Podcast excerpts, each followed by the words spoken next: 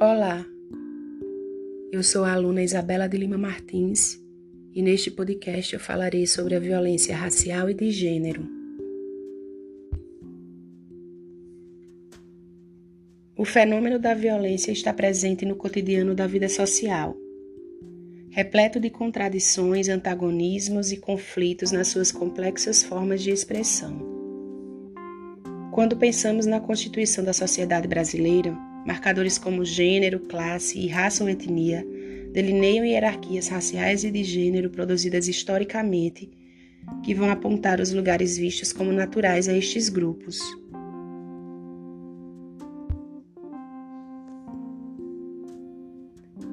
Dados do Atlas da Violência 2020, feito pelo Instituto de Pesquisa Econômica Aplicada, o IPEA, mostram que a violência é maior contra a população negra.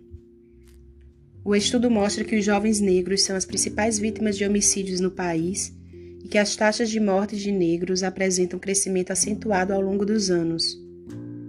Em 2018, 75,7% das vítimas de homicídios eram negras, uma taxa de homicídios de 37,8 a cada 100 mil habitantes.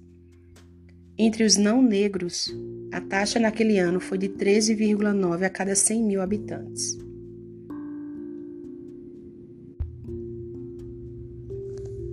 No segmento populacional representado pelas mulheres, as violências físicas e sexuais são os eventos mais frequentes, cujos determinantes estão associados a relações de gênero estruturadas em bases desiguais e que reservam a elas um lugar de submissão na sociedade. Os agressores, em sua grande maioria, são conhecidos, sendo identificados com maior frequência maridos, companheiros e parentes próximos.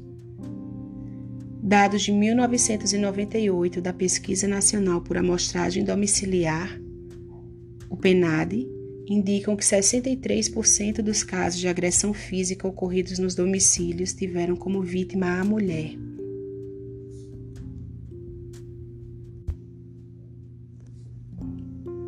A violência de gênero contra as mulheres, embora esteja presente em todas as classes sociais, incide de maneira diferente entre os segmentos mais fragilizados da população, nos quais se incluem as mulheres negras.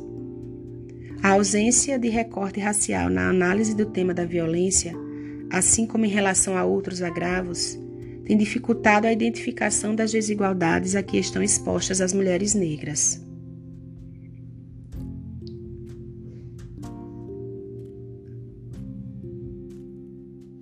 Autores demonstram que há um agravamento das violências quando a mulher é negra, ocasionada pelo racismo que gera outras violências. As mulheres negras estão entre os contingentes de maior pobreza e indigência do país. Possuem uma menor escolaridade, com uma taxa de analfabetismo três vezes maior que as mulheres brancas além de uma menor expectativa de vida.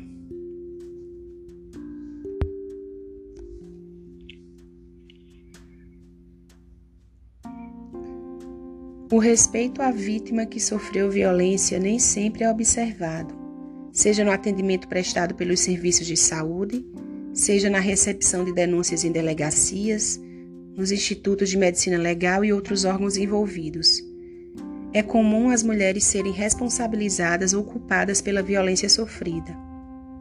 Essa conjuntura dificulta a tomada de atitudes por parte das mulheres, tanto para denunciar as agressões, quanto para reagir de maneira efetiva, modificando a situação vivida.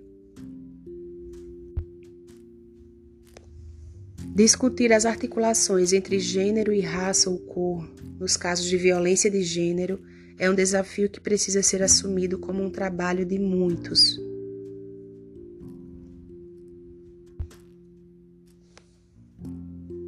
A compreensão das múltiplas expressões da violência como fenômeno humano-social requer uma análise profunda da sociedade que as produz em suas particularidades, no que se refere à sua formação social e econômica e de universalidade sócio-histórica.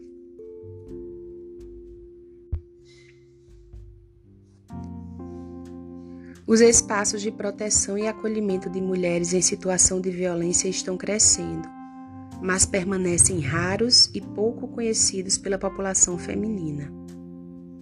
Ademais, as estratégias preventivas são difíceis de dimensionar. Ainda parece haver uma resistência ideológica para que uma lógica de organização social misógina, racista e homofóbica seja atacada em seu cerne. Na produção simbólica que cristaliza discriminações, as quais se traduzem em violência e assim em um mundo menos acessível para as mulheres.